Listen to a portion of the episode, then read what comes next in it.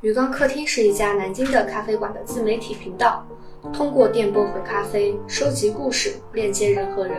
我们计划持续招募咖啡从业者、爱好者进行采访，一起探索这个在别人的眼中充满变数和未知的行业，一起聊一聊这杯让我们永不厌倦的饮料。带着好奇心，问出一些真心的问题，也得到一些真诚的分享和答案。 So I walk in the rain. Hello，大家好，我是阿田。我是 Sally， Even 然后向大家隆重介绍我们本期的嘉宾。我们今天是在一个叫幸福记的咖啡馆录这期的节目，它同样是一家来自南京的咖啡馆。然后我们今天的嘉宾呢很有趣，因为我们是由一个咖啡产业链构成 构成了我们今天的嘉宾，有我们的客人小张同学。对，今天我们是在这家店偶遇的，说了也不信，但真的是偶遇的。然后文文是我们鱼缸咖啡的同事，负责我们线上部门。然后还有一个就是我们当当当幸福记咖啡的老板 Hello，大家好，我叫孟玉，这个是一个法文，呃 n e b o n a 是幸福的意思，在钓鱼台一个老城南的地方。然后这边前面有苏尔德面馆和米店，后面有小米汤馆。对其实会有很多人过来吃东西，然后顺便过来喝咖啡。其实当时选这个位置的时候，我对这边不是特别了解。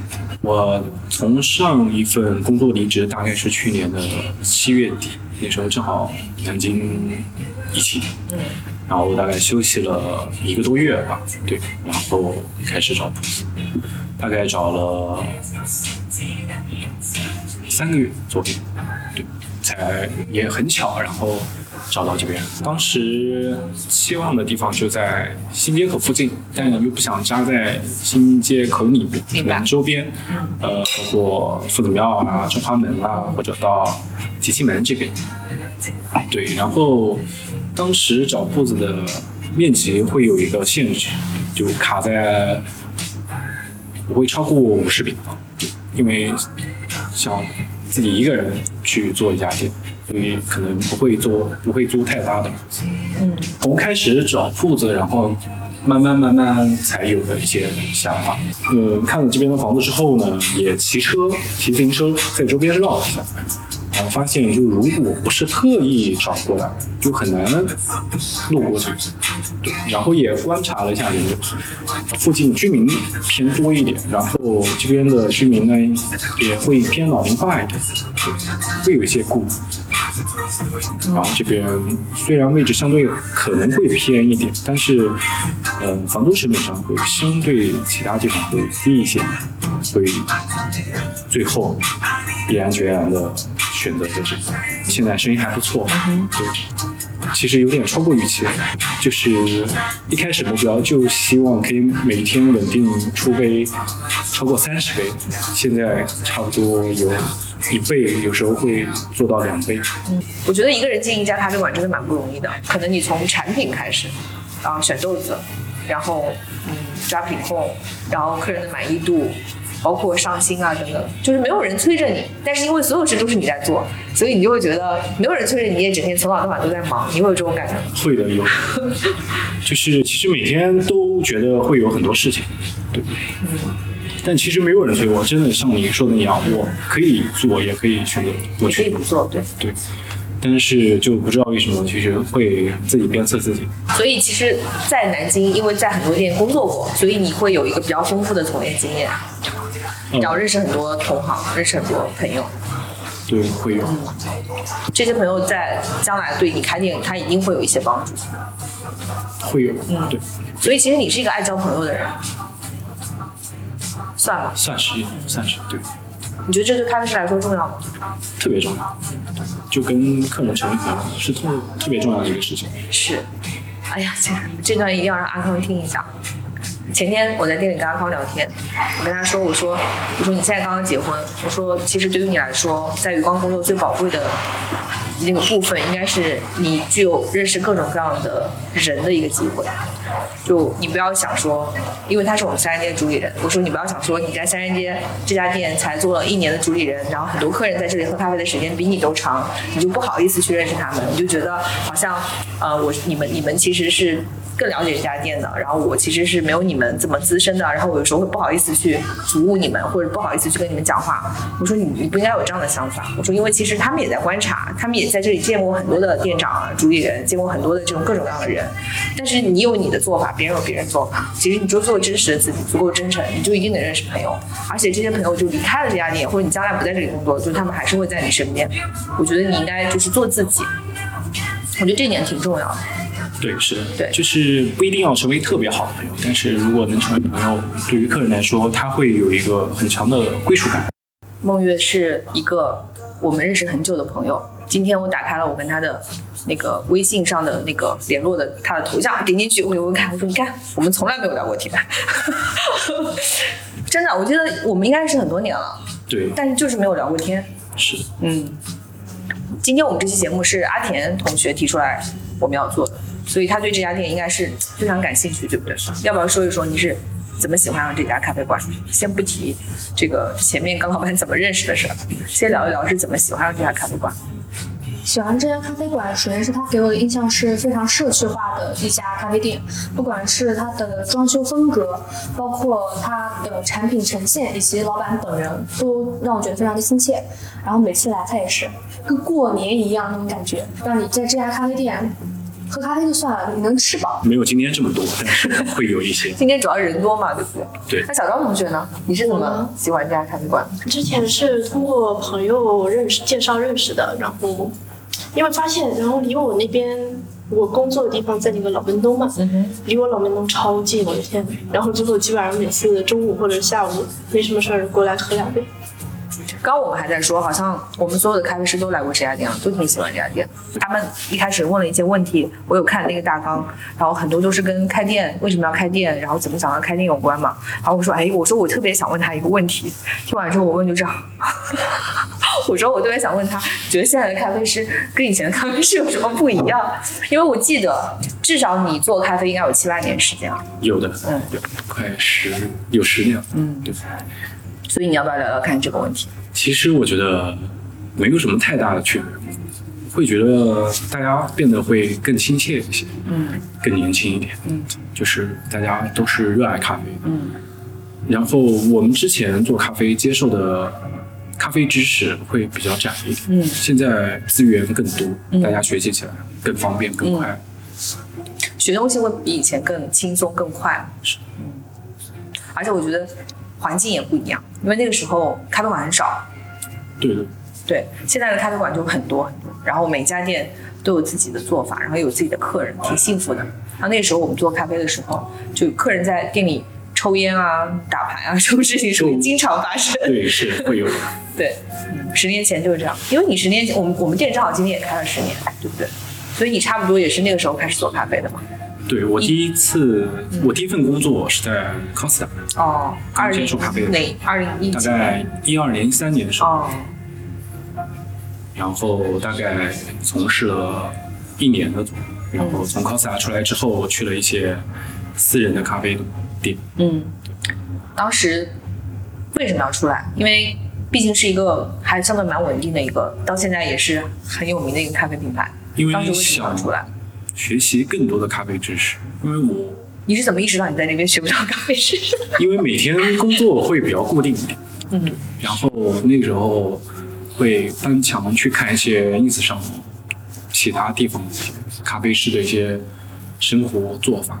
那时候经常看的最多的就是拉花，嗯哼，对，嗯，我记得我们那个时候跟现在咖啡师很像，就刚开始喜欢咖啡的时候，总是先从拉花入手，好像会拉花就是就是很厉害的咖啡师，或者说觉得什么时候自己才能拉出那样的图案，然后我努力了十年依然拉不出来。 对，我现在也还是停留在之前那些图案纸上。对，现在大家都很厉害，就是拉花啊，他那个时候会不会自己就疯狂的练习啊？因为没有太多店做嘛。会的。而且那时候没有太多的一些教学的东西，就很盲目，呃，会练很长时间，但是连一个树叶都拉不出来。嗯，人想学东西的时候，肯定是会把想学习的这个心态放在第一位，包括环境啊、待遇啊、工资啊什么的，可能都不是当时学习的时候肯定不会特别在意。我觉得现在咖啡师可能很多也是这样，就不会把薪资看得特别的重要。嗯、但是我觉得总的来说，现在咖啡师还是蛮幸福，因为有代训的咖啡馆比那个时候多多了，而且。嗯，现在的咖啡师就是，如果你去到咖啡店，因为大家都从那个时候过来了，所以爱分享的人也比以前多。是以前的话，可能没错很多咖啡师他不一定的买愿意爱分享。对对，所以你当时去了一个新的咖啡馆，是因为这样的原因对是嗯的。那时候我去到一个公司的吧台里面，哦。可以一个公司是那个公司吗？是的，是的，是那个公司。对，因为今天，因为今天我跟我问说，我说你知道吗？当年我们有很多很厉害的人，现在我也不知道他们在干嘛。他说是谁啊？我说说了你也不认识啊，因为我们今天来的路上说。我比他大六岁，然后他比他大六岁，我们三个人是六六六组合。那个出道的六六六组合， 对，然后就觉得说跟你聊这些，反正你年轻人你也不懂，是的，就这种感觉。之前有参加过鱼缸的拉花比赛。哦，那个第一是届闹着玩儿，闹着玩儿。 不好意思，但其实那时候，嗯，阵容挺强的。那时候有小宝老师，呃，王文学超老师，他们是评委嘛？对，评委。对，然后其实那时候的一些选手现在还在做咖啡，嗯，张元一老师，这当时冠军就是张元一，好像对。没错，对对，很厉害。对，是的，Sub Town 的那个 Seven 也来参加了，所以那个时候感觉大家没有什么可以玩的，所以那个时候鱼缸搞了很多活动，就是因为大家没有什么可以玩的，所以大家就来鱼缸玩。是的因为做这样的活动的咖啡品牌或者咖啡馆不是特别多，我们就在那个时候就我们就经常做，每一年都做。然后我们一四年、一五年的时候做拉花比赛，然后后来我们又做了嗯手冲比赛，跟 Fisher 和少数派一起做了一参个加三十三个城市的对手冲参比加赛，你也参加了好像？对，对我对你有印象，因为我们有一个培训的 PPT 上有你的照片，我们当时拍那个很多的那个活动的照片，但我们说做内部培训会需要用到一些场景照，然后就会带到一些，哎，这个人很面熟，所以有的时候咖啡师接接受培训的时候没有意识到这张照片是在我的培训材料上看到的一个人，然后来到你的店说，哦，这个人好面熟，是有这种可能性的啊、就说起来还是南京还是一个蛮小的圈子，就是。对，嗯没错。所以其实你挺不容易的，因为你坚持做咖啡十年，我觉得能坚持做咖啡十年的人还是比较少的。所以十年之前想，比如说什么时候我要开咖啡馆这样的梦想吗，其实刚做咖啡大概第二年、第三年的时候，就有想到开咖啡店。然后就一直带着这个想法去努力。没有，其实中间也颓废了一段时间，就不知道接下来的一些职业规划或者人生规划是怎么样的。所以其实我觉得你挺不容易的，因为你颓废了之后，很多人颓废之后就觉得好，那我就不干了，放弃，然后你又又回来继续做。你没有想过要自己做烘焙，没有，说实话，就是从做咖啡开始，一直到现在，就对烘焙一点兴趣都没有，跟我一样，我也是。就没提起过兴趣。我人生只烘过一次豆子，是我唯一一次烘。哦，那烘完之后，我就跟我的烘焙师说，以后我再也不要干这事情。 所以我觉得你们两个人都比较喜欢与别人交流， 有可能，因为我觉得。让我在那里烘焙的时候，我真的想杀死我自己。对，就好像在那一次我就对人激起对啊，啊，那很爽啊！我喜欢那样，而且会有啊喜欢，就是会有喜我欢。我在这边就是可能经常来点一杯咖啡，我可以坐那儿一下午不跟任何人讲，然后临走了可能跟他说走啊了，老板就走。哦，慢走，对，对，就这样。 有时候我们的对话就这样，一天。对我，我去学了烘焙，我去学了。我学烘焙主要是为了嗯了解，因为我那个时候我自己刚刚从业，也没有太多的选择，我怕别人坑我，我就想自己去学烘焙。学完了之后，我就想知道里面的一些对东我西就知道这大概是怎怎么样一回事。再加上我们当时自己也有在做烘焙，所以我就跟烘焙师一起去学了，因为我不希望烘焙师后面不知道跟谁聊这个事儿。对，然后结果学完出来之后，我就跟他说，以后你来烘。但是我很愿意洗烘焙机啊， 就是很好 玩，还有洗机子，因为那个烘焙机有很多的那个就是油烟，然后你要把那个管子拆下来，然后你就要大量的使用威猛先生，然后你要戴着手套使劲搓。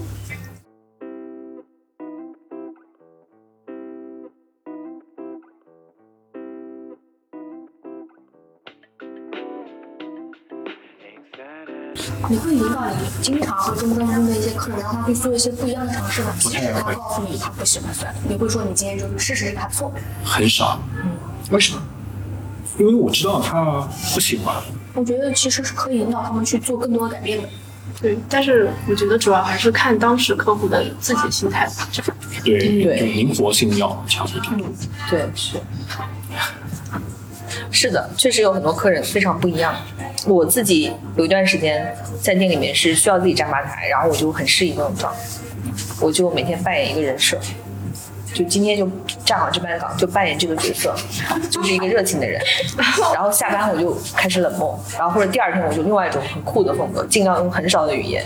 直戳客人的痛点， 就是我觉得挺好玩的， 但是我不能经常玩，你知道玩着玩着我会人格分裂。我特别喜欢你之前说的，说上班八个小时就会把这八个小时当成打工，对然后嗯，下班之后就我真厉害，今天又痛完了。对，我我觉得这种感觉挺挺挺好的，就就是是在玩游戏，但是你需要给自己设定很多的目标。在不做咖啡师的时候，你去面试的时候啊，你一般会看中一家店的什么，然后想去怎么做。薪资是一方面，嗯啊然后嗯，环境，对，你会看人吗？比如说团队氛围。嗯，对，会看老板的性格，那如果你根本看不到老板，你会去这家店工作吗？看不到老板，不会，因为我觉得就如果老板很难搞啊，就工作起来会很困难。但如果你根本见不到他，也意味着他既不会给你制造便利，也不会给你制造烦恼。不会不会的，他会一级一级的去，穿搭哦对也就是说他的你见多了命令会，对也就是说你见多了，你都知道这个里面的门门对，门一定道会了。这样，一定会这样。你现在倾向于招有经验的还是没有？呃，有经验的，对，因为我觉得我的教人的能力不是很高，所以我可能带的不是特别好。好谦虚啊。嗯，说的好像我们很高一样，我们招的都是小白。你们招小白啊？那我是不是也可以去当一下那个？这样可以可以，我觉得我们可以吧。我发现有自己的工作经验的咖啡师，带好了就很好，但如果带不好的话就。就对对，有经验的咖啡师，他为什么选择这份工作，会比那些没有经验的咖啡师更重要？我的经验就是，一般一个咖啡师用第一年的时候，他是最好用的，因为这个咖啡师完全靠热情撑着，整个人都积极向上，每天喝咖啡，快乐，然后口风味什么什么脆，赶紧不要过脆，就那种劲儿就不一样。然后到第二年，他可能就开始不是这样了，就受到团队中的其他人，包括很多人的那种影响，开始胡思乱想。就迷茫。所以说，如果是一个嗯初级的爱好者或者入门者的话，那么他可能会在这个热情驱动这个事情上面会更持久一些。就常规来看啊，没错，是我也觉得，你也知道，店员就是，比如说是插播一下，这是米店的老板豆豆，他从对面。他从对面过来打酱油，呃，过来打咖啡，然后我们现在是顺便聊聊几嘴，聊几嘴的。就是，嗯，你有店员，反倒说他之前没有从事过服务行业的工作，反倒一是他会比较热情，还有一个是，嗯、没有什么坏习惯，不会有其他店的坏习惯，啊、嗯就。呃，没有带到身上嘛。还有一个就是他可能留的时间反倒比那些，嗯，之前从事同样行业的要长。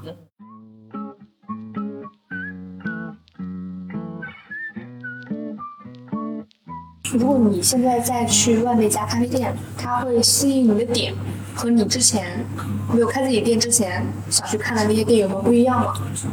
还是一样，就是嗯、呃比如一些新店可能都会去，对，然后一些朋友推荐的也会去，然后可能风格上，比如偏工装一点的会符合我的审美，会更喜欢一点。那我觉得你现在应该没什么时间去逛街。没有，我就呃，我现在是这样的，我的周一到周五是八点半到六点钟，然后周末会睡个懒觉，十二点开饭。我开店之后就特别有很多同行愿意过来照顾生意，嗯，特别感谢。同行能照顾多少生意啊？人家就是过来跟你其实是的，我还给他们打折呢对，啊，真的是， 都打折的。可对啊，同行其感实是谢过来看你的店大怎鹏哥么哥样。、大鹏、包括就对。大鹏是一个，我觉得是一个很好的人。很贴心的人，真的。对，他其实呃会跟我说很多，然后我店设计是他帮我做的，所以为什么想到用一只狗在做一个 logo，还是做一个项目？嗯，对，算是吧刚刚他说你们家狗给这里带来了很多经济效益，有的有经常接到电话，喂，你好，想请问一下，巧克力在店里面吗？不在啊，哦好，那什么时候在啊？啊在啊，那我马上过本人来。还有名。真的吗？对，有接到过，明白了，哦，是的，我还说母拉很适合叫大熊，但也很有趣。嗯、之前有一天遇到一只大狗，它真的叫大熊。你刚刚说的社区馆，我觉得狗狗也是一种连接人和人很好的一个 对，也算是一个宠物友好店。之前看这边还有其他的狗狗过来，然后大家都坐在这个角落里面。